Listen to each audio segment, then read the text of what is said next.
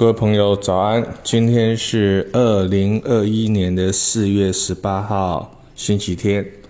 我们要谈一个比较轻松的故事啊。女主角呢叫做楚云。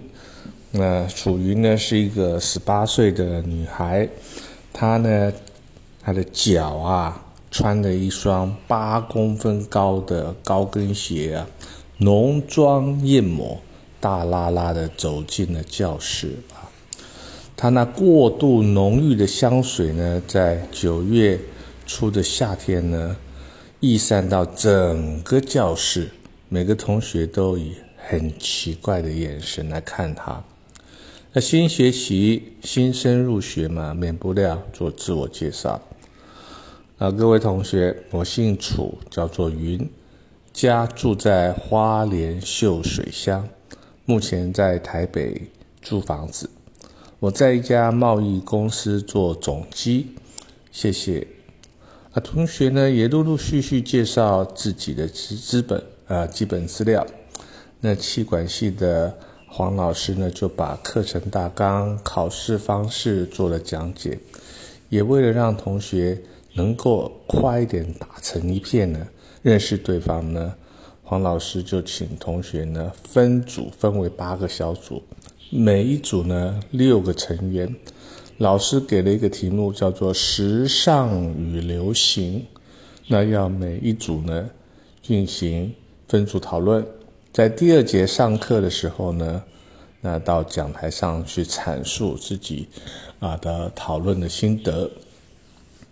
那分组讨论开始呢，大家个别找到自己看来还蛮顺眼的同学呢，加呃邀请啊加入同一组啊。但这个时候呢，啊楚云啊落单了啊，他的熟艳呢，外表的熟艳呢，啊把其他同学都吓跑了，只有连正雄跟许义德两位男同学呢，愿意跟他同组。那黄老师呢？灵机一动，他说：“我也来加入楚云这一组吧。”啊，同学们都以诧异的眼光呢，想笑呢也笑不出来啊。那一年匆匆过去了，楚云来到台北上学，心中没有喜悦。她的工作呢不是很稳定，那她的男朋友脾气很暴烈，始乱终弃。楚云心中呢一片混乱，急需要一双温暖的手，及时的伸出手来呢，啊，来救他。王老师，我应该怎么办呢？王老师说：“你可以尝试把头发的颜色、造型变得像林志玲一样，服装、鞋子也可以平时大方为主，香水呢要再淡。”啊，不要抹那么浓。那黄老师试着改变楚云的外在打扮，渐渐的，渐渐的，由教育的手段来改变楚云的气质，提升他对人啊的判断力，不要再找错男朋友。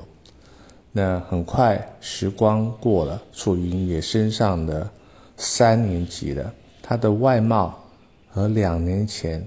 他已经有了很大很大的转变，那他的言行举止呢，有了很大的进步。他的新工作呢，啊，更有内涵。而新的男朋友，也是一位文质彬彬的老实人。啊，他说：“黄老师啊，黄老师，谢谢你的帮忙啊！这两年来，我看到自己外在与内心的转变。”我的同学呢，不再排斥我，反而跟我很谈得来。那黄老师已经在呃科技大学任教多年了，他发掘了楚云的潜能潜质啊，也让他的工作与爱情呢两得意。那这个故事呢，在我们书法的领域里面呢，也是相通的啊。在书法的世界呢，心灵的沉淀。个性的稳定，那是写书法重要的条件。